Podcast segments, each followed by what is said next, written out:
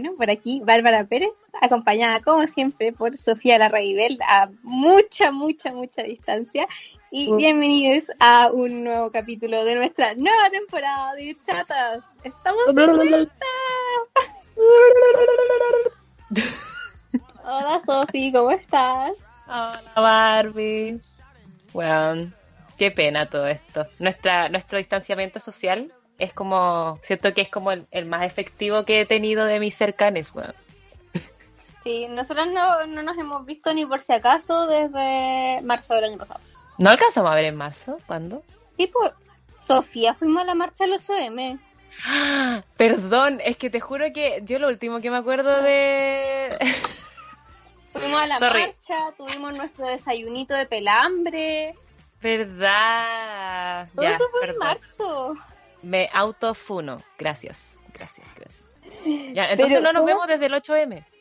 No, no, un poco después, porque tuvimos nuestro desayunito. ¿Cuál desayuno, weón? ¿De verdad quieres que diga cuál desayuno? No, no, el no. T-Connection? Ah, chucha. Ya, perdón, ese, ese desayuno, ese desayuno en el T-Connection va a estar en mis memorias en 40 años más. Así que por favor no se olviden de ver esos desayunos del T-Connection. Lo que pasa, gente, es que la Sofi no se acuerda, porque la Sofi cuando no grabamos no se acuerda de mí. no habla poco. Pero bueno, yo cuéntanos cómo, cómo han estado tus vacaciones, cómo va la vida por allá en, en, en el norte. En el norte, en el norte chico. Eh, el tuyo es como sur chico igual, porque alcanza a ser centro encuentro, así que estamos como... Sí, Chillán es centro, las únicas personas que creen que Chillán es sur son los santiaguinos. O yo, que soy del norte. Para los santiaguinos todo lo que quede después de San Bernardo es sur, weón. Sí, la embarró como Rancagua Sur. Pero bueno, antes de empezar con nuestro tema, cuéntame un poquito cómo va tu vida, cómo está la familia. Saludos a tu eh, hermana, que era nuestra fiel eh, auditora también. Sí, aquí estoy con el micrófono de mi hermana, no sé si se nota alguna diferencia, pero me siento como, siento que estoy como grabando para, para el podcast de la Nata, Nata Valdebenito. como siento que tengo una radio y estoy grabando para la radio. La radio así como ADN. Yo una aquí con el celular, weón, porque los micrófonos están muy caros. Es mi hermana que se da color y porque ella graba música y todo. Bueno, eh, mi vida, que no salgo casi nada, casi nada, casi nada. Solo salgo cuando me junto con gente que no veo hace mucho rato o cuando tengo que hacer como trámites. Entonces, si tengo que hacer trámites, junto como aprovecho de salir a, pasear o a caminar y cada vez que salgo camino, porque como no hago casi nada de ejercicio. Y me junté con la Vale, uh, eh, porque la Vale vino a Serena, a La Serena, perdón y nos juntamos a tomar desayunito y después estuvimos viendo Hamilton.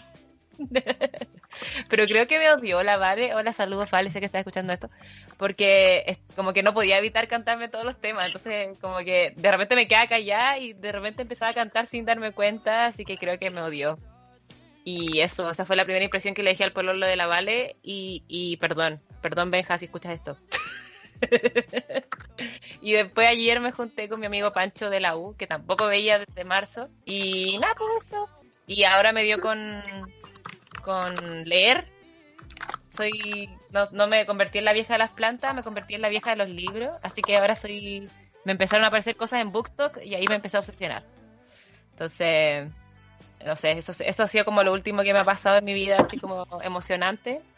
Bueno, además de que de que en enero estuve como on fire trabajando con la Consejería Territorial. Uh. Em, pero eso, me obligué a mí misma a no hacer nada de la consejería por lo menos eh, por todo febrero. ¿Te obligaste a ti misma o yo te dije que yo te prohibía? Un poco de los dos, porque lo tenía pensado, pero me costó mucho. Entonces cuando tú me dijiste dije como, no, ya tienes razón, como tienes que, tienes que descansar pero igual me di cuenta que no me hace tan bien no hacer nada, como que me deprime. Entonces tengo que buscar cosas que no sean de la consejería y que pueda hacer. Por ejemplo, el podcast. Por ejemplo, leer. Por ejemplo, escribir cosas. Em, y eso. Entonces, de hecho, esto es como la primera vez que abro mi computadora en todo febrero. Y estamos a 12. Así que me siento bastante orgullosa. Mish. ¿Y tú cómo has estado? Yo, bien, yo terminé mi, mis vacaciones de podcast hace como dos semanas que volví a grabar con el Ariel, ahí para que nos escuchen, en una cosa lleva a la otra. Eh, está por salir nuestro capítulo del Día del Amor y está, está mamón. Ay, no. Eh, Ayuda. y igual el Ariel es mil veces más mamón que yo. Como yo parezco la persona más descariñada del planeta al lado del Ariel. Em, también he leído harto. Mi mamá para Navidad me regaló algo que yo llevaba pidiendo desde los 15 años, que es un Kindle. Entonces Yay. lo estoy, lo llené de, de libros como me, aproveché de comprarme un par de libros en Amazon de eh, periodistas, el último de la Verónica Foxley, por ejemplo, lo llené de teoría feminista, estoy muy contenta. Y también ha sido este tiempo eh, muy de, de estar como en mi comfort zone. Eh, entonces como que he visto pocas cosas nuevas, he estado repitiéndome cosas que, que ya, ya he visto antes y eso me ha tenido como bien. Han sido unas vacaciones igual medio estresantes porque tuvimos un problema con la toma de ramos en comunicaciones. Si alguien quiere saber mis rabias puede escuchar el primer capítulo de la nueva temporada de Una cosa lleva a la otra porque en verdad fue demasiado. Y todavía no se soluciona, estoy hasta. No más banner UC. No más banner, no más FECOM. y, y eso, pero estoy bien aquí disfrutando mi... Al final creo que son como mis últimas vacaciones hiper largas porque egreso al cine este semestre. Weón, ¿qué onda? Literal, en seis meses más. Sí, seis meses más te voy a decir periodista. Vaya a ser periodista. O sea, a no, egresada de periodismo porque práctica. Ay, verdad. Bueno, Y pero. el Ariel no me puede pagar, así que no me puede ofrecer práctica él. Radio F5 no nos paga, así que no, ni siquiera puedo hacer mi práctica aquí. Uh. Pero bueno, no vinimos a hablar de nuestros futuros académicos, porque nosotras podríamos haber hecho un capítulo muy tranqui de contando nuestras vacaciones y cosas así, Dibuje, pero dibuje su no, momento favorito de las vacaciones. pero no, porque esas no somos nosotras. Este Yay. podcast nos tapa eso. Nosotras, este podcast, nos venimos a quejar. Y hoy día, estando a 12 de febrero, al momento en el que grabamos este podcast, eh, nos quedan dos días para el Día del Amor. Y bueno, la Sofi está soltera. Yo estoy en una relación de dos años, pero aún así soy lo más hipócrita del mundo y vivo como haciendo arcadas cada vez que veo momentos románticos en la vida. Y mm, nos vinimos a quejar de, del Día del Amor, del amor romántico, de las parejas empalagosas, todas esas cosas que a una no le gustan. Entonces, Wow. eso, po. Sofi, Yo- yo hablando un rato. Sí, no, es que estaba pensando como. mm, tratando de acordarme por qué Chucha se celebra este día. Y es como todas las cosas, otra como tradición media robada de los romanos griegos que se la agarró la iglesia católica y que después los gringos la capitalizaron. Es como otra de esas weas. Y, mm, y como todas estas como mitos, leyendas y cosas, es como ultra sangriento, por lo que recuerdo, pero no lo sé, no nos importa eso. Lo que importa es que estamos en el siglo XXI, capitalismo en Chile, la cuna y ojalá la tumba del neoliberalismo. Eh, y aquí la gente se pone bien weona para sus weas. Onda, eh, a mí me encantan como las cosas creativas que salen de, de, lo, de las pymes. Esas cuestiones las encuentro bacanes. Eh, que inventan cosas. Creo que tú misma has comprado como cajitas de weas como románticas, ¿o no? Sí, yo el primer semestre del año pasado, eh, José estaba full con su seminario, que es como la pseudotesis que hacen en geografía. Y a nosotros nos gustan mucho los dulces, a los dos, por eso estamos cortos. y mm, encontré una cuestión en Instagram, que era una niña que se llaman botiquines SOS, no nos están auspiciando, pero en verdad un amor que hacen unas cajitas para parejas, para mejores amigos, para cumpleaños, cosas así, que son un botiquín y traen como frasquitos, ondas de remedios, pero son dulces. Estos son frasquitos como que se llaman, no sé, pacientina, ¿cachai? Y es como para la paciencia y son Skittles. No. Y ya, ponte tú, yo le quería comprar una a mi mejor amiga también, pero me quedé sin plata. Oh. Connie, te amo. Pero algún día. ¿Cómo, ¿Cómo se llama el emprendimiento para, para que Es cache? como Botiquín SOS en Instagram, una cosa así. Ujú. Y mm, la cosa es que te como escriben una receta que tú, tú como la firma la doctora, no sé, nombre cursi, que es como la, la receta de por qué necesitas estos medicamentos y tú también le podías escribir como tu dedicatoria, así como, no sé, la mía era como para las tardes de, de Work Hard por seminario, ¿cachai? Oh. Y te piden unas fotos y ponen como unas fotitos. y es, es muy bacán. Esos emprendimientos son a toda raja. Los amo. También Sí, amo a, las, como- a las personas que hacen ilustraciones. Sí, Como- como las comisiones que piden para hacer dibujitos. De hecho, tú le mandas, tú, tú le hiciste Sí, po. uno a... Eh, José me regaló una a mí para nuestro aniversario en noviembre. Que no me acuerdo cómo se llama la niña que, que hizo esa porque la compró él. Así que ni ahí como, como yo saber cómo se llama. Y mm, esa ilustración igual es linda porque somos nosotros con las perritas. Es a blanco y negro, es preciosa. Y yo le compré también ahora una de una página que se llama Nelas by Dani en Instagram.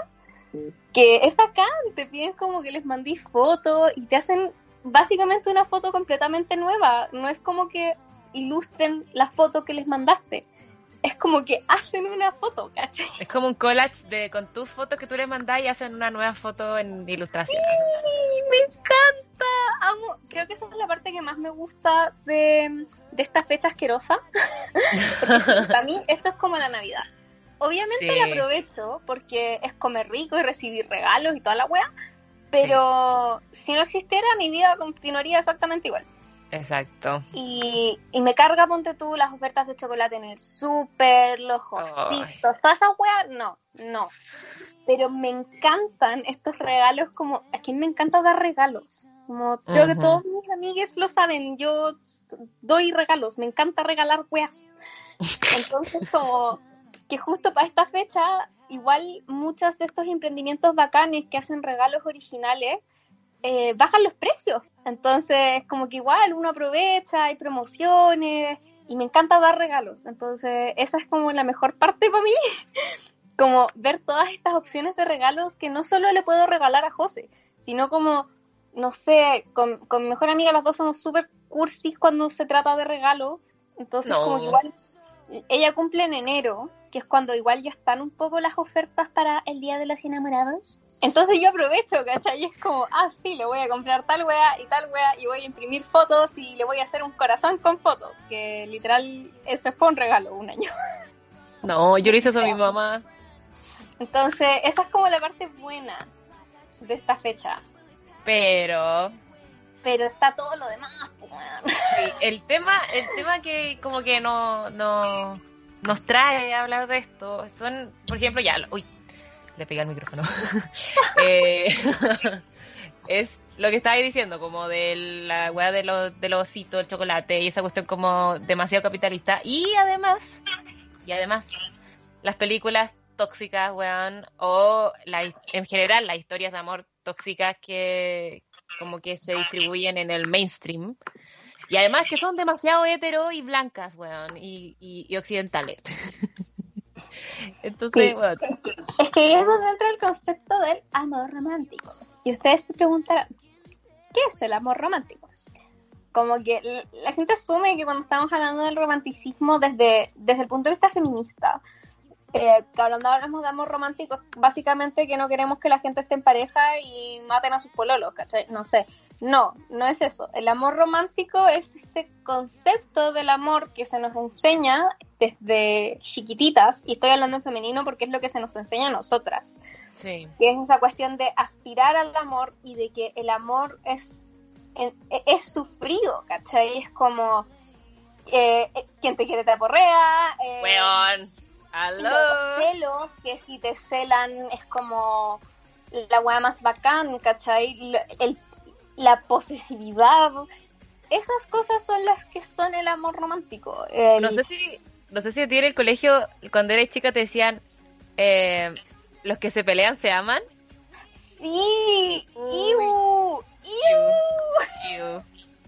Mamá encima, a mí me hacían bullying. Eso quiere decir que todo mi curso estaba enamorado de mí. Eso, esa misma lógica yo pensaba, y de hecho me decía mi orientadora, me decía que mis compañeros me tenían envidia y por eso me hacían bullying. Es como, weón, me está echando toda la culpa a mí, what the fuck. Entonces, como que al final, el, eh, el, el amor romántico como concepto es eso, no es, no es el romanticismo en sí, no es como, ya, por ejemplo, yo, eh, nosotros, nuestros 14 de febrero, ya pasa que nosotros tenemos como dos mesversarios. Tenemos el no oficial, que es de la primera vez que salimos, que cae 13, y el oficial, que cae 17. Entonces, el, como el 14 de febrero cae justo a medio de las dos. Entonces para nosotros era como, ya, vamos a aprovechar de celebrar como nuestros mesversarios. Y, y es como ya cocinar y hacer tragos ricos, esas cosas como prender velitas, weas así, eso sí es como romántico y es bonito y toda la wea. Eso no es lo que uno ataca cuando habla del amor romántico. cuando uno dice que no le gusta el amor romántico, está hablando de los celos, de la posesividad, de este Hay que como- sufrirla. Sí, de esta cuestión como de de mostrar desinterés para que como que Sí. te sigan Hacértela queriendo, ¿cachai? Como difícil. es como guay, ¿cachai? Y lo peor es que está en todas partes, como no hay, no hay un espacio de la vida donde tú puedas decir como, oh, no, esto no es así, porque Mm. te lo vienen metiendo desde las películas que veis cuando chica, te lo dicen tus profesores, te, te lo, ves en, bueno, yo no, yo no pololeé hasta que entré a la U, como a mi primer beso con 19 años, entonces lo lazo, pero yo sí vi a mis compañeras pololear, Uf. y, y me acuerdo que yo no entendía, yo no entendía, era como, ¿qué está pasando? Por, como los tratos, no, no digo que sus pololos las hayan tratado mal, pero como el trato en general, me acuerdo, ya, igual esta persona no nos va a escuchar, así que no importa, como un pololo que tuvo la Connie, mi amiga, para empezar, nunca me saludaba. Soy la mejor amiga y jamás me saludó en su vida. El buen llegaba y sacaba a la Connie de donde estaba conmigo. Mm. Pero ya, sí, el buen la trataba bien, ¿cachai? Hasta donde yo sé, todo bien. La cosa es que siempre voy a tener grabadísimo que nosotras una vez planeamos una ida al cine, como por mucho tiempo, esa ida al cine casi nos dejó suspendida en el colegio, esa es otra historia. Pero la cosa es que estábamos estábamos como en el mall, teníamos nuestra mochila llena de McDonald's para ir al cine e infiltrar comida. No hagan eso, niños, no es legal. Eh, y, y me acuerdo, tengo tan grabado que el weón le hizo una escenita de celos porque pasaba más tiempo conmigo que con él. Y yo como, Ay, amiga, sal de ahí. amigo, qué porque además como yo, esto fue como en segundo medio, primero medio, mi mamá trabajaba en Conce en ese tiempo, eh, dos días a la semana, entonces se quedaba a alojar en Conce y yo me quedaba a alojar en la casa de la Connie. Yo vivía en esa casa. La casa de la Connie es mi segunda casa. Sus hermanos son mis hermanos chicos, básicamente. Entonces, como que yo en verdad quedé así como, ¡qué chucha! y para mí ese fue un momento en el que yo dije como, qué volá las relaciones de la gente. Porque ahí me empecé a dar cuenta que no solo pasaba con el pololo de mi amiga, sino que yo había visto compañeras pololear que les pasaba lo mismo, que eran compañeras que se juntaban, por ejemplo, con hombres del curso y que de un día para otro ya no se juntaban con estos hombres del curso, porque a los pololos no les gustaba que se juntaran con hombres del curso. Y ellos mismos también dejaban de tener amigas en sus cursos. Porque, ah, hablando de eso, obviamente todos eran mayores que mis amigas y está súper bien que un guan de cuarto medio se jotea a alguien de primero. Obvio que sí. Ah, Los odio. Eh, entonces era muy raro y en particular en mi curso hubo una relación. No sé si en tu curso había como una relación entre compañeros. Sí. Ya, en mi curso hubo una. Porque todo el resto eran mis compañeros que pololeaban con una cabra de un curso más abajo o mis compañeras que estaban con cabros mayores. pero había una relación que estaba en mi curso. Y esa relación en particular era todo lo que el amor romántico representa. Da, los jóvenes se celaban, pero es que mal, mal. El, ella había sido mi amiga desde chica, me dejó de hablar un tiempo porque Piola What como the que... fuck? Porque yo con su pueblo igual hablaba, igual nos llevábamos bien. Eh, hacían todo junto, onda, sus páginas del anuario se tratan del otro. Ah, la concha de tu madre, weón. Siempre me voy a acordar que de hecho planearon irse a estudiar a la misma ciudad. Y yo así como, Mm. esa es mala idea. Y, y como que uno sabe que no va a durar. Como está ahí, eh, está ahí en el colegio, está ahí en cuarto medio, como todavía no tenés ni 18. No digo que no pase, hay gente que se casa con, con su Mi amor prima. del colegio, ¿cachai? Pero, y de hecho me acuerdo, ya, momento niña cuica, eh, en segundo medio con mi curso hacíamos una gira de estudios que era Londres, que era opcional, bla, bla, bla. Nosotros fuimos ocho. Entre ellos, el pololo de, de la amiga. A la amiga le vamos a poner Juanita. Y como estaba tan conectado al weón, el weón se llama Juanito. Y Juanito de repente nos mostraba como que íbamos en el metro y alcanzaba como a colgarse un wifi y nos mostraba que eh, la buena le mandaba mensajes que eran como cinco bajas en el celular. ¿Qué eran qué? Como cinco bajadas en el celular. Interminable. Sí, párrafos, párrafos, párrafos, párrafos. What? Y eso era como por puros celos así. Porque sí, y un día como que a este weón que igual fue, encontré que fue una broma de pésimo gusto, como se le ocurrió hacerle una broma eh, de que estaba con otra persona, ¿cachai? Como que había conocido una gringa. Ay, ya. date la chucha. Y, y fue dirigido el, el drama, como drama. Y yo en verdad dije como, yo viendo estos ejemplos de relaciones, porque dije como, yo no quiero una relación así.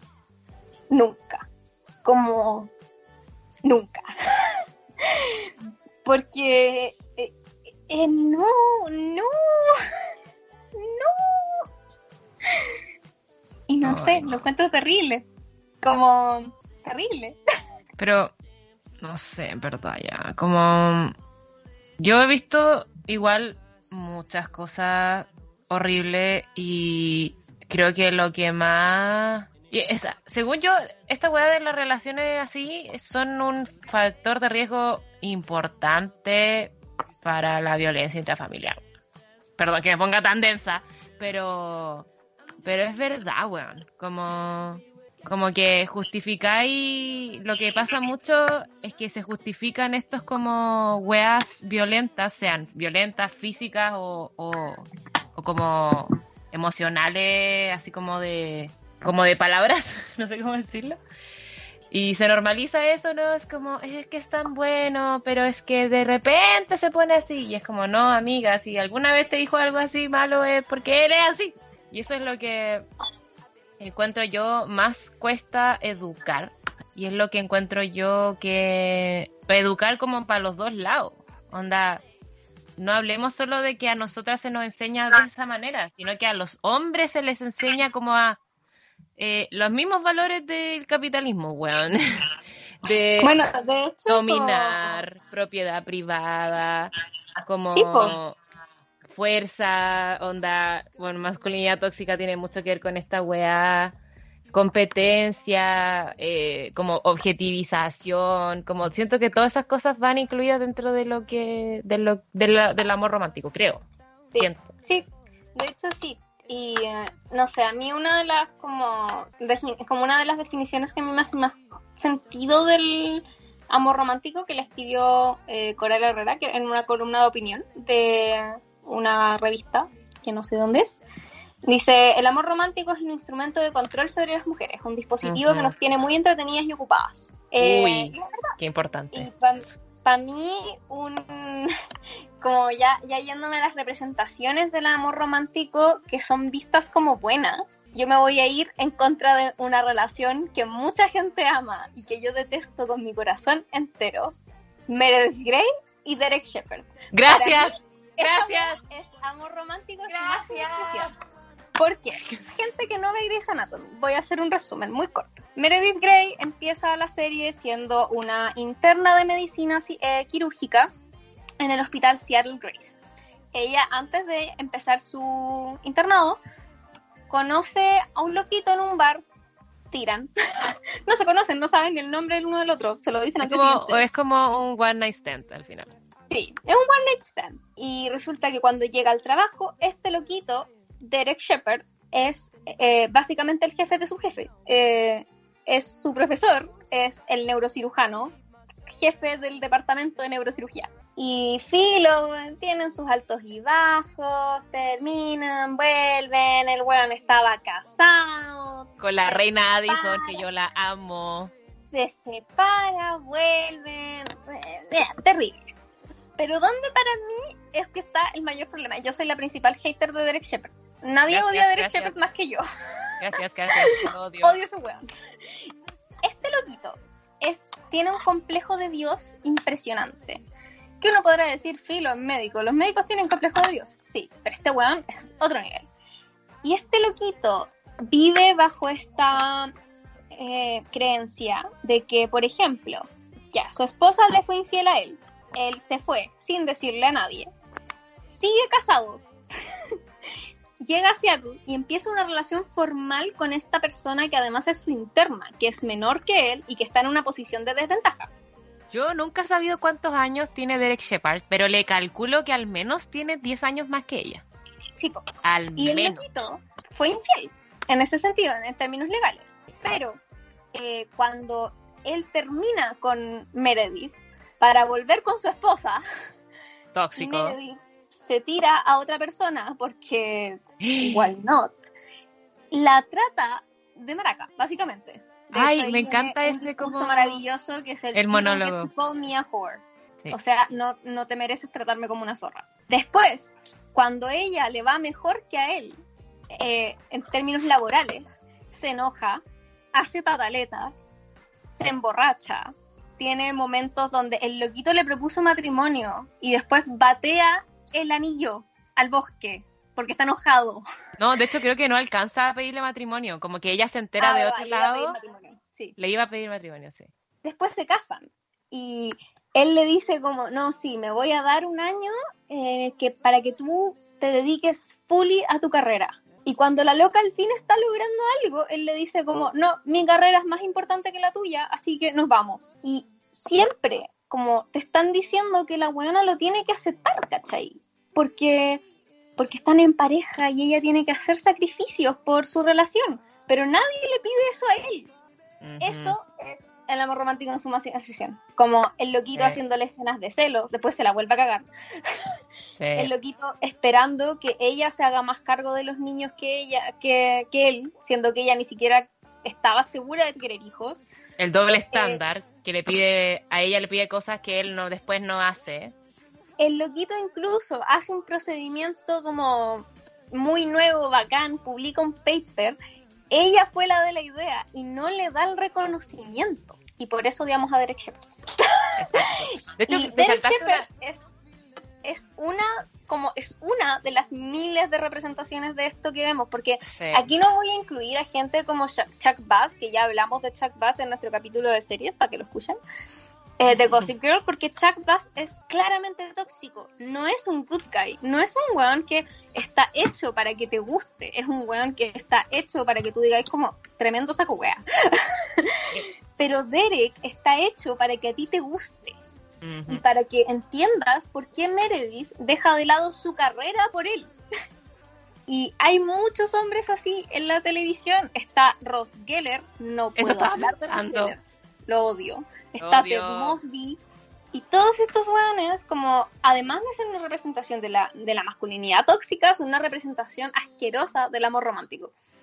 Y yo creo que una de las razones por las que yo cuando más chica y hasta el día de hoy incluso, bueno, el Ariel eh, lo van a poder escuchar en una cosa y a la otra, pero cuando hablamos de romanticismo con el Ariel, yo igual estaba como, oh, yo sigo siendo esas personas que le hacen asco a las escenas de gente agarrando en, en las series o, o cuando veo, no sé, aspecto en público, la gente agarrando en la calle, aunque sea como un besito, me da como... porque yo creo que gran parte de los productos que consumí cuando más chica me hacen tenerle un gran rechazo a, a, lo romántico. Y esta fecha es eso, ¿cachai? Es que la, la tele se llene de películas súper románticas y que den orgullo y prejuicio ocho veces, weón. Y... ¡Qué paja! ¡Qué paja! Oye, no, pero te olvidaste de una weá muy relevante de Derek, que es lo que me hace a mí amar a Addison, de hecho. Em, el loquito, o sea, claro, Addison le es infiel y todo lo que queráis con Mark, que es el mejor amigo de Derek, pero eh, la razón, y no estoy justificando la infidelidad de Addison, pero la razón por la que Addison le es infiel a Derek es porque Derek la empezó a dejar votada, que es después lo mismo que le hace a Meredith cuando se va a Washington, ¿o no? Estoy equivocada. Sí. Entonces, el loquito siempre ha sido un weón súper eh, emocionalmente irresponsable. Y eso, solo eso quería agregar, saco wea al odio. Y no sé, yo siento que fechas como el 14 de febrero son como esa fecha para como intentar no mirar esas cosas y darse regalos, darse flores, me cargan las flores por si acaso. Eh, y, y como que no sé, no, yo en verdad creo que cuando más he disfrutado el 14 de febrero, y esto no es por tirarle mierda a los 14 de febrero que he con José, que ya han sido dos, que han sido bacanes, pero yo el 14 de febrero antes igual lo celebraba porque es el día del amor y la amistad. Sí. Cuando les chiquillas, dígase mis amigas de, de, mi generación de la U, venían a verme a Chillán, siempre coincidía con el 14 y íbamos a comer al McDonald's, tomábamos en mi casa, como igual celebrábamos el Día del Amor porque nos amamos. El, probablemente que nos debe, nos está escuchando porque nos produce debe estar diciendo sí, porque es verdad. De hecho, una vez fuimos al McDonald's y había como un marco de, de fotos. Está pasando el señor de la feria, perdón. bueno, había un marco de fotos que era como para tomarse fotos ahí mientras esperaba. Y el marco decía una weá como algo sobre la friendzone, como porque se logró salir de la friendzone, una wea así. ¡Oh, la wea pesada! Y nosotros así como, jaja, porque éramos como onda cinco weones esperando nuestros combos del McDonald's para comer porque estábamos todos solteros. Vamos. Y, y ese, bueno, otro tema, la friendzone, como... Sí, creo que creo que lo que dijiste de la amistad es muy relevante. Siento que tenemos la oportunidad de darle como otra connotación al 14 de febrero, onda intentar de a poco quitarle esta necesidad de, de como darse regalos, porque hay algo que a mí también me afecta mucho, que es eh, como cumplir, ¿cachai? Porque hay muchas parejas que dentro como de su dinámica, Sí, dentro de su dinámica, no necesariamente en los regalos como objetos o regalos como que se esperan, como chocolate, flores, tarjeta, agua, típica de esa cosa, eh, es lo que calza, ¿cachai? Sino que, según yo, es el 14 no necesariamente el día que tenéis que dedicarlo como a cumplir con tu relación según los cánones que te dice la tele, la publicidad, libros, etcétera y se le puede dar como un significado como darse el día de dedicarse a amar sanamente, por favor, sanamente, énfasis, a otros, que es, tiene que ver con aceptar, tiene que ver con escuchar, tiene que ver con conversar y tiene que ver con aprender a dejar ir. Por ejemplo, como tú nombraste a Ross Geller, que yo lo odio con toda mi alma, ese one, la primera vez que vi Friends, me cayó bien como por dos capítulos. Y perdón si tiro spoilers, pero el hecho de que la Rachel se haya bajado del avión a mí me duele mucho. Aparte que igual lo entiendo porque era 2004, no nos esperemos mucho de un mainstream eh, el año 2004. Pero igual, weón, la wea tóxica, el loco la trata mal, la loca tenía la misma oportunidad y, weón, y se baja del avión. Eso es todo lo que quería decir. Gracias. no me funes. Nadie te va a funar, no es spoiler si te pasó el 2004. Em, pero sí, concuerdo, totalmente. Y no sé, a mí por lo menos el 14 de febrero, insisto, no me gusta porque significa consumismo y perpetuación del, del amor romántico. Pero también he visto celebraciones del 14 que sí me gustan, las he vivido yo misma. Y en general, igual encuentro lindo que haya como un día del amor, ¿cachai? Sí, obvio. El, el tema es, todo lo demás. Sí, Pero no sé, me banco completamente el, el hecho de que exista el Día del Amor. Yay.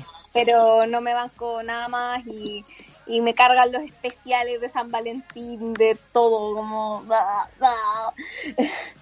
Ni esas webs que son como, no sé, corazones hechos con pétalas de rosa. Eh, Qué risa, weón. no, no, terrible. Ah.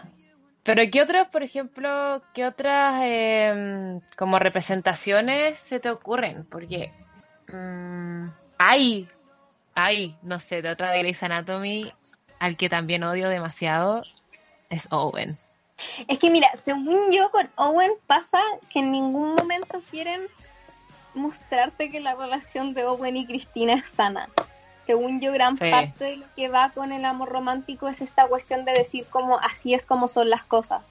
Y con Sí. Owen y Cristina, en realidad tú siempre sabes que algo está mal ahí. Como desde el momento en el que este we- Owen es como un ex militar, entonces tiene estrés postraumático y en un momento el ventilador de la pieza de Cristina lo triguea y ahorca a Cristina. Tú sabes que eso está mal, onda, nadie te puede decir esa wea está bien. Pero Mm. por ejemplo, y aquí ya opinión impopular, pero una relación que es muy amor romántico es eh, Lexi y Mark. No, no me lo- no. es una de las relaciones más amadas de Grey's Anatomy. Mark es el weón con el que eh, Addison se caja a Derek, que la polola de, o sea, la esposa del weón que mencionábamos antes, y Lexi es la hermana chica de Meredith. De nuevo, un- una brecha etaria gigante. El weón es su profe, como es su jefe y es su profe. Eh, ellos son pareja un tiempo, después dejan de ser pareja. Al final, de hecho, spoiler, ambos mueren y no son pareja cuando mueren. Pero aún así es una relación súper idealizada. Sí. Y también tiene sus momentos súper como el hoyo. Ellos terminan más de una vez y entre esas veces que están terminados, Mark le hace unas escenas de celos horribles a Alex. Sí, sí. Y cuando Lexi, de hecho, en un momento empieza a salir con a salir de forma más oficial con otro weón, con Jackson, Y se con Alex. Mark, pero es que según yo esto es más importante. Cuando está saliendo con Jackson, eh, Jackson en un momento ve tanto esta cosa de que Lexi espió la propiedad de Mark que le pide permiso Sí, y dice Mark como, les da su bendición. cuídala y no sé qué. Ay. Y el weón después de hecho le va a decir a Lexi como, es que ya tengo la bendición de Mark. Weón, who is Mark? Es su ex. como... Ni que le estuviera pidiendo permiso al papá, weón. No, es que esa es la weá. Acuérdate que Mark. Este, este es un capítulo finalmente de Revista Anatomy, Sí. que no tengo nada en contra de eso, pero. Eh, es que, de hecho, Mark es, es como el papá de Jackson. Pues acuérdate que Jackson, uno, no tenía papá, básicamente. Otra, el one se estaba dedicando a, a plastics, a cirugía plástica, y, y era su mentor. Entonces, el hecho. Cáchate la weá tóxica. Jackson se metió con la ex de su mentor. Entonces, claramente era una weá como. O no sé si le gustaba a Alexi, yo creo que igual un poco sí. Eh, pero además tenía esa necesidad de ser como él, tal vez. Eh, esa weá de que le pidió permiso, le pidió la bendición. Esa weá, qué chucha, weón. No, horrible. Horrible. Pero en general las representaciones del amor romántico se ven en todos los productos que consumimos, sobre todo los que consumimos desde más chicos.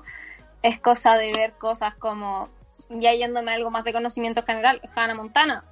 Hannah Montana y todas sus relaciones, Hannah Montana con Jake, Hannah Montana con Jesse. Como Jake Ryan espera mucho de Miley y de Hannah. Y, y cuando Miley no es capaz de dárselo, el weón se enoja. Como no la deja vivir.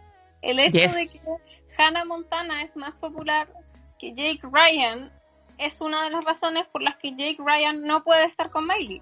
El loco espera que Miley, Miley como Miley, no Miley como Hannah, se adapte a su vida de famoso, pero él no es capaz de adaptarse a la vida normal de Miley Stewart. Rígido. Jessie, en algún momento que, sí, en, en la... Si, si- si nadie está entendiendo estas referencias, me siento demasiado decepcionada porque Hannah Montana es básicamente conocimiento general. Sí. Pero ya tenemos el capítulo de He Could Be the One, toda la weá, la loquita elige, elige mal a Jake, pero después igual se queda con Jessie. Y eventualmente Jessie también termina con ella, porque el loquito como que no es capaz de como aguantar al final la vida de Miley. Como, Los hombres valen pico. sí. completamente. Y muchas veces las mujeres también, onda, Sí, sí, totalmente. es ver las relaciones de Alex Russo en Los Hechiceros de Waverly Place. Y estoy dando ejemplos de cuando éramos más chicos porque Eso esos es el son los ejemplo ejemplos que todos vamos a tener, que, que la gente va a tener en su cabeza. High School Musical. En High School Musical, para mí, los dos son una mierda. Yo odio a Troy Bolton. Puedo estar media hora hablando de cuánto odio a Troy Bolton Lo odio. y de cómo Troy y Gabriela son los verdaderos villanos de High School Musical pero ese tema para otro día. Pero Gabriela es una weona extremadamente tóxica. Gabriela Sí. hace pataleta las tres películas porque sí.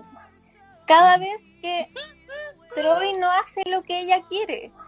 Ya, la primera película justificado. La loquita vio este video donde Troy dice que en verdad la relación que tiene con Gabriela no le importa. Ya, aquí te acepto la pataleta. En la segunda película, si uno lo analiza con ojos críticos, Troy consigue un trabajo de verano. Troy sabe que sus amigos también necesitan trabajos porque quieren ahorrar. Entonces, ¿qué hace Troy? Negocia con la persona que lo contrató para que todos sus amigos también puedan trabajar en el lugar que él va a trabajar. En resumen, él le consiguió el trabajo a todos sus amigos y Gabriela.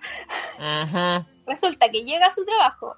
Obviamente, él tiene mejores oportunidades de trabajo porque sí, Sharpay se lo está joteando. Pero aparte, porque él llegó primero y le empiezan todos, sus amigos también, a hacer escenas de celos. A juiciarse. La cosa es que eventualmente a Troy le sale una oferta muy buena de beca universitaria, weón, como es su futuro. Y Gabriela hace una pataleta. como, Déjalo ir, Gabriela, déjalo ir. más que déjalo ir, es déjalo ser. El Sí. loquito como está... Después la, la weona, tercera película, la weona los obliga a todos, incluido Troy, a participar en el musical, donde ninguno quería participar. Y se manda a cambiar. y la weona es que también le, le hace show a Troy. Onda, en algún momento igual le hace show a Troy porque van a estar tan lejos y la weá. Y es brígido, porque uno también podría decir que Gabriela también es víctima del patriarcado, porque está pensando en dejar de lado sus planes por un hombre, Un hombre. pero al mismo tiempo está limitando mucho al mismo hombre. Como la weona en verdad es tóxica. Por otro lado, nos vamos a Camp Rock.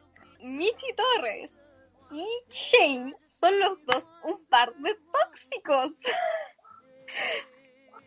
Y eso es lo que uno creció viendo. Y, y lo peor es que uno ahora prende la tele y no ha cambiado mucho. Como, sí, obvio que ya tenéis mejor representación en muchas cosas. Por ejemplo, High School Musical, The Musical, The Series, ¡Ah! Me encanta. tiene muy buenas relaciones sanas, o sea, fuera de Nini y Ricky, no vamos a pescar ese par de weones. Eh, no vamos a pescar al driver license y la weona, no. Pero, por ejemplo, Ashton y Big Red, que son además personas físicamente no tan típicas en la televisión, están desarrollando una relación súper sana. Y eso está bien. Pero resulta que después viene Bridgerton, weón. Una serie donde la loca viola, viola al weón. No viola, weón. Claramente lo viola. O sea, es que en, en la serie es más piola. En el libro, uh, chiques. si alguien ha visto Bridgerton aquí de la gente que nos escucha como y cree que en verdad la relación del duque y Daphne es romántica, oh honey. Wake up, please. Perdón que seamos tan gringas para la web. Sí, entonces como la cosa es que ejemplos sobran y mm, no sé cómo estamos de tiempo porque nuestro productor dejó de confirmarnos hasta hace... Ariel, despierta. El Ariel se quedó dormido, lo aburrimos. no, pero, es verdad, es verdad, bueno, creo que es muy, muy, muy, muy, muy, muy importante. Eh, creo que es muy importante no solo representar lo tóxico, porque creo que está bien que se, que se representen las cosas que están mal. La weá es representarlas como cosas que están mal, ¿cachai? Como lo que decías tú, si la relación es tóxica, veamos la tóxica. Por ejemplo, Owen y Cristina. En cambio, todo el mundo como, ay, es que Derek y la wea, y, y, realmente es, una relación tóxica disfrazada de romance. Y, y, el tema es que al final esas después son las relaciones que vemos en persona. Eh, no voy a decir nombres, pero el Ariel va a saber de quién estoy hablando. Nosotros eh, nos encontramos con mucha gente en la FECOM cercana que sus relaciones parecen sacadas de una película. Y eso no es bueno, como no es bueno. no, ¿cachai? Porque el hecho de que tu relación se parezca a, a la de los main characters de una película quiere decir que tu relación no es tan sana como tú crees, porque las películas normalmente romantizan cosas que están mal. Ahora trayéndolo a la realidad, saliéndonos de la ficción, ya para ir cerrando antes de nuestros antichatas, eh, yo creo que es bacán el amor. Creo que es bacán estar en pareja. Creo que es bacán no estar en pareja. Yo no sé. El tema es no, a ver, no invalidar a nadie por no estar en pareja y al mismo tiempo no minimizar a la gente o reducir a la gente a su situación de pareja yo he sido más de una vez, eh, lo supe por fuera y me lo han dicho a la cara, yo he sido asociada, a pesar de los, muchas cosas que yo solita he hecho, a ser la polola de José. Chan, chan, eh, chan. He, sido testigo a cómo, y él no lo avala, by the way, aquí yo voy a dejarlo muy en claro.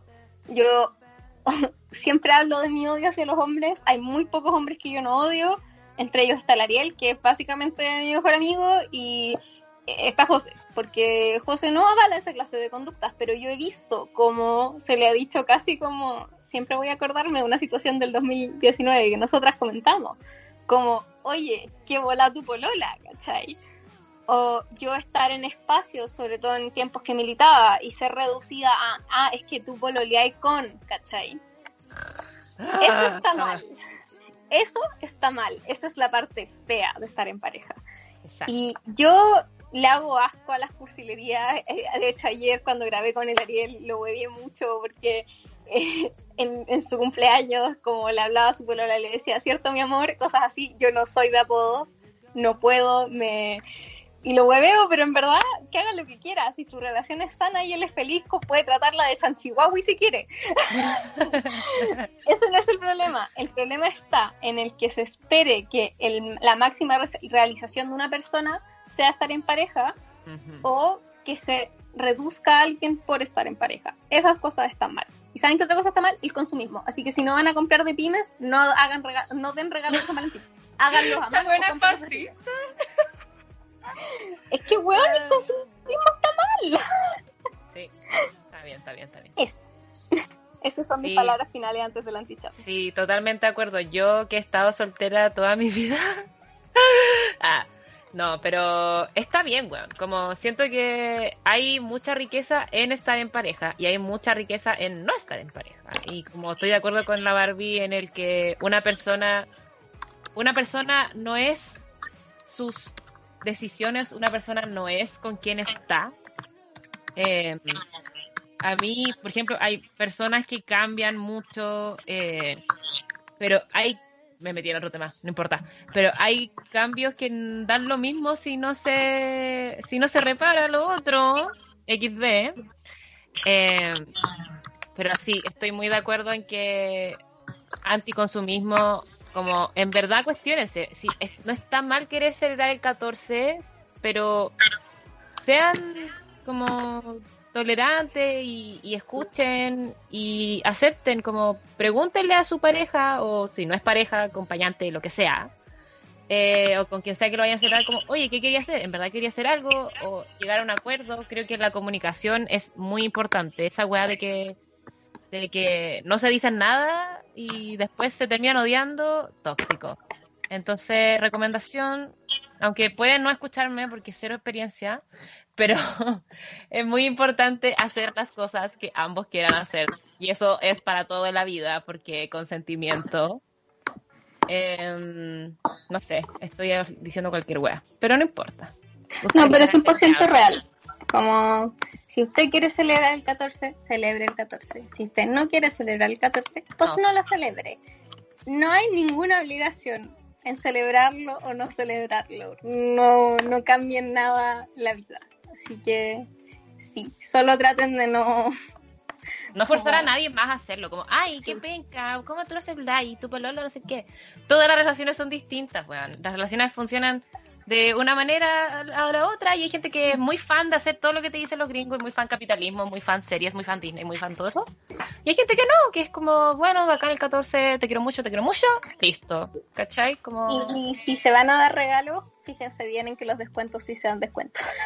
no, se dejen, no se dejen llevar por que el retail diga que son descuentos cuando en verdad inflaron los precios antes. Cuiden sus billeteras. Sí. Y bueno, con esto damos paso a nuestro antichatas. Eh, Sofía. La weá, ya. Chiques, tengo antichatas. Uy. Eh, ya, mi primera antichatas, como conté, eh, me dio por leer y... Eso, sí, y estoy muy orgullosa de mí porque no me costó tanto leer en inglés, lo que significa que eh, solo me falta eh, acostumbrarme a hablar el inglés. Y me leí un libro que pareció mucho, mucho en BookTok, que es como la gente que recomienda libros por TikTok, y que se llama eh, Red, White and Royal Blue, que en español está traducido como rojo, blanco y sangre azul, que se trata sobre que el hijo enamora del príncipe, de uno de los príncipes de Inglaterra. Y es bacán. Lo voy a dejar ahí, es bacán, porque tiene, tiene, obviamente tiene un poco de amor, tiene un poco de política, em, y un poco drama, pero ¿sabéis qué?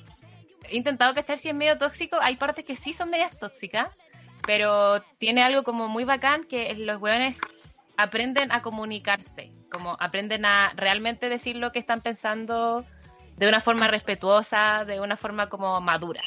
Em, pero igual tiene escenas como medias de adultos, así que leer con discreción. Eh, eso, mi primera recomendación. Y la segunda recomendación es una serie que igual es antigua, eh, que la Barbie me dijo, a vela, porque yo tenía ganas de verla, pero no dije, no sabía si era buena o no, así que dije como, ah, filo, que es un spin-off de Grey's Anatomy, eh, yo ya yo ya hablé de la reina Addison, que es como la ex que es la ex, ex, esposa de Derek. Entonces, ella en un punto de Grey's Anatomy, que creo que tercera, cuarta temporada, corrígeme Barbie si estoy equivocada, eh, ella se va del Seattle Grace y se va a una práctica privada, que es como se llama la serie, eh, de una de sus mejores amigos y ahí se dedica a hacer como obstetra, ginecóloga, también hace alguna eh, cirugía, etcétera.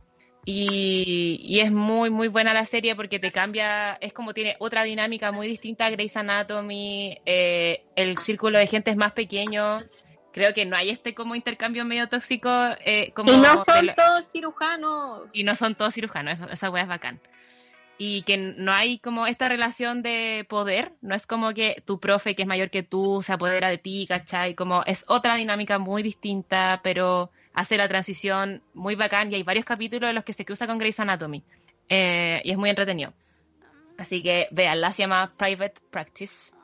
Em, y la otra recomendación que iba a hacer eh, son como cosas que estoy explorando igual, no, no, no las he visto completas pero una es em, Patriota no deseado, que es una serie que de hecho la canceló Netflix, pero es como una serie, es como entre podcast y serie, porque es un, es un comediante que eh, como que te explica las noticias, como obviamente las gringas, y, y lo hace de una forma ¿Este como... Trevor no, ah?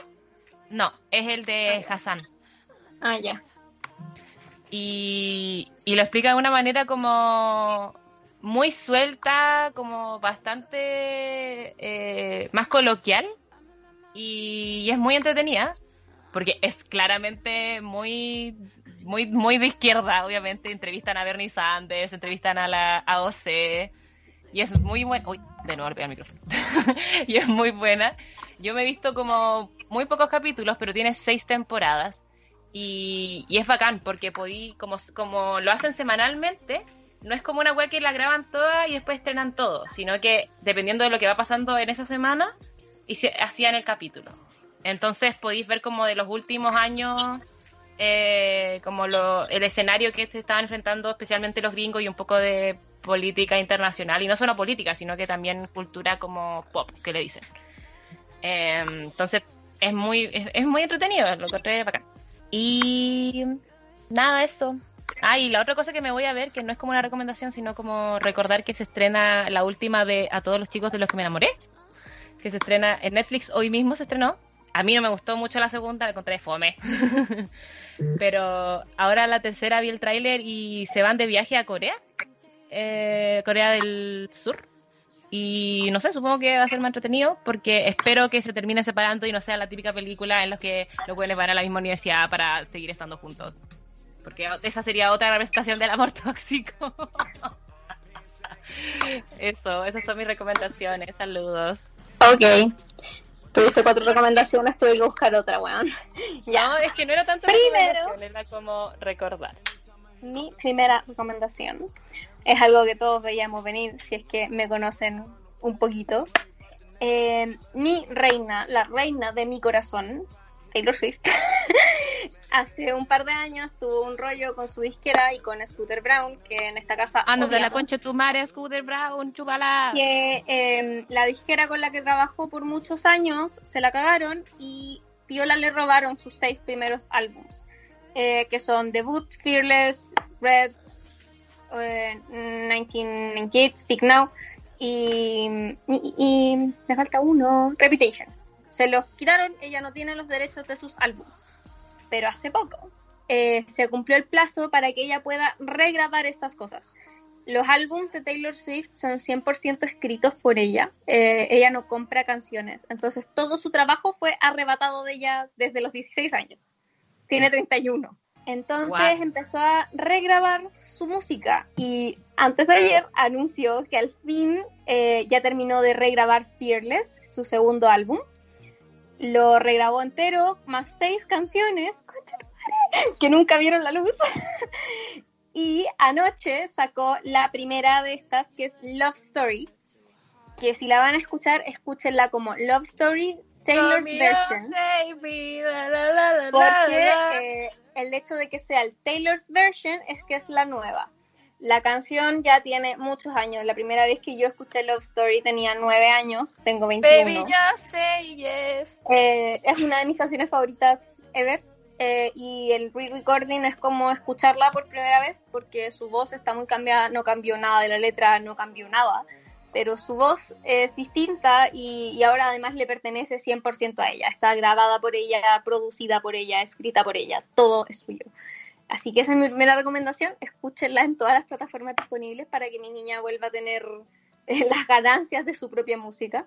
Mi segunda recomendación igual es una recomendación más, comillas, de nicho, cierre comillas, porque yo sé que hay gente que dice que si no has visto las películas del universo de Marvel, igual puedes ver WandaVision. Yo soy completamente de la postura de que eso es mentira. ¡Mentira! Eh, es completamente... Sofía, déjame hablar. es completamente falso porque WandaVision está hecho para los fans de Marvel. Así que esta recomendación es para la gente o que se dé la paja de verse el, el MCU o eh, ya se lo haya visto y, y, por algún motivo no esté viendo WandaVision. Eh, WandaVision es una miniserie de Disney que abre la nueva fase del MCU que se enfoca en Wanda Maximoff, la bruja, la bruja escarlata, y Vision, el androide medio humano, filo, Vision es Vision. Eh, no es spoiler porque salió hace años, pero Vision en Infinity War muere y en esta serie Vision está vivo. Así que partimos sabiendo que todo está raro. Em, la serie es corta, todavía está en emisión. Hoy día, al día de esta grabación, está salió el sexto capítulo. Duran entre 30 y 40 minutos cada capítulo. No hay postcréditos en ningún capítulo y los créditos son muy largos, aviso. Em, y tiene un formato como de sitcom. Transcurre en, una, en un pueblo que se llama Westview, en el que todo es extraño y One Day Vision son nuevos, Vision no parece recordar nada de su vida anterior a Westview y empiezan a pasar cosas extrañas. Todas cuando Wanda se manifestó de sus poderes, recordemos que Wanda es en mí, como yo lo defiendo, es la Avenger más fuerte, nadie me puede decir lo contrario. Y eh, esta serie está, dentro de todas sus bases, está un poco basada en uno de mis cómics favoritos, que es House of M que tiene que ver con las realidades distintas. Y esta serie es la entrada al multiverso que se va a ver materializado en Doctor Strange y en oh. Spider-Man 3. Así que veanla, está terrible web. Y mi tercera recomendación es una película que se llama Marshall. Eh, creo que en, en Hispanoamérica está como Marshall, el origen de la justicia, si no me equivoco en esta película. Eh, es una película que está ambientada en los 40, donde está Starwood Marshall, creo que así se pronuncia, es, una, un abogado de una asociación que se llama Asociación Nacional para el eh, Progreso de las Personas de Color, estamos hablando de plena segregación, que viaja a través del país defendiendo a mm, personas negras que están siendo inculpadas de forma errónea de crímenes. Por ejemplo, no sé, eh, se acusa a una persona de mm, haber cometido un asesinato y supuestamente esta persona confesó que es real, pero el loco va y demuestra cómo la confesión bajo tortura o bajo extorsión no es verdaderamente una confesión, cosas así. Y todo se junta, como la trama específica de la película va en que a él lo llaman a eh, el sur, creo que era no me acuerdo en qué parte del sur, pero era, era para el sur, me acuerdo de eso, eh, porque hay un chofer que está acusado de violar a su jefa, una mujer blanca, y él asegura que eso es mentira. Entonces esta persona, Marshall, tiene que ir a defenderlo, pero el juez del caso eh, es racista y no lo deja defender al, a la persona. Entonces, este weón tiene que conseguirse a otra persona que haga de abogado, que coincidentemente es otro abogado que es judío. Estamos hablando de los 40, está el nazismo en toda en Alemania y la gente cree que el nazismo es el único lugar donde hubo antisemitismo en esa época. No, a este loquito también lo odiaban por ser judío en Estados Unidos. Entonces ves como esta persona negra y este judío logran como al final pelear este caso y no solo este caso, sino como ir yendo haciendo cambios. Es una película basada en una historia real de Thurgood Marshall, que fue, si no me equivoco, el, primer afroamericano en ser parte de la Corte Suprema. Es muy buena, está en Netflix, yo lo pasé muy bien viéndola, eh, me estresé mucho en muchas partes porque eh, es de esas películas que son como igual medias desgarradoras, eh, pero es muy, muy buena. Y, como recomendación corta, ya que esta otra se dio la libertad de hacer eso,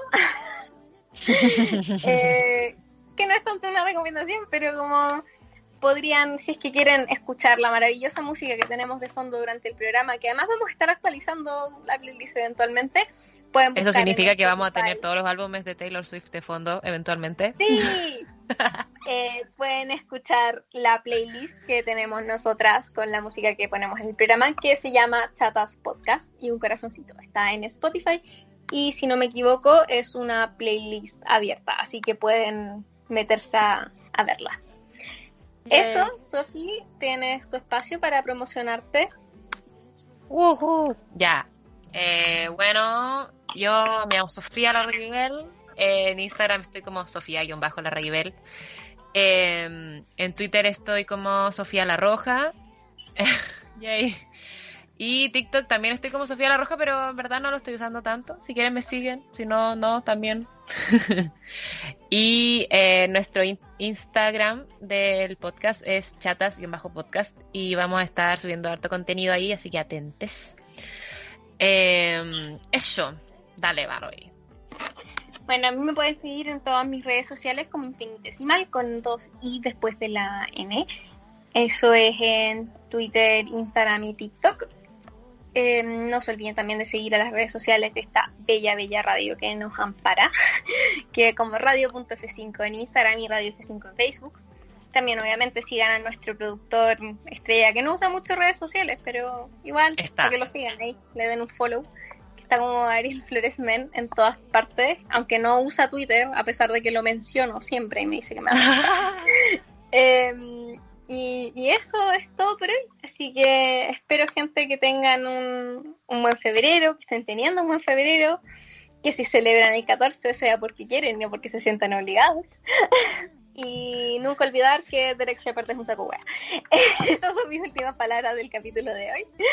Ah, eh, yo quiero agregar, y quiero agregar que seguimos en pandemia. Eh, no vamos a poder salir hasta que se vacune por lo menos un 80% de la población eh, o sea, salir como sin cuarentena, sin eh, toque queda, así como realmente que no saquen todas las restricciones, tiene que haber un 80% de gente vacunada y eso no sé si se llegue a cumplir este año, así que por favor, no olviden usar mascarilla, no olviden quedarse en su casa lo que más puedan, si van a salir de vacaciones, que obviamente es su libertad, por favor tomen todas las precauciones, lávense las manitos, distancia social, seguimos en pandemia y Tal vez ustedes no lo saben y tienen el virus están contagiando gente y hay personas que se están muriendo todavía em, por este virus. Así que si van a veranear, si van de vacaciones, tengan consideración con la gente que trabaja, trátenlos bien. Em, son trabajadores esenciales y están ahí por ustedes, para ustedes. Así que trátenlos con mucho amor. Eso. Eso, un gusto volver a, a escucharnos y nos pueden seguir escuchando desde ahora en adelante de nuevo en nuestra segunda temporada. Gracias a la gente que, que nos huevió para grabar de nuevo. Saludos a, Matu en particular que me mandó hasta un mensaje por Instagram para pedirme que grabáramos. Saluditos. Sí, ya, Benja, ya Benjita Osorio que también me mandó hartos mensajes como cuando vuelve el chat, así que gracias. Adiós. Chaito.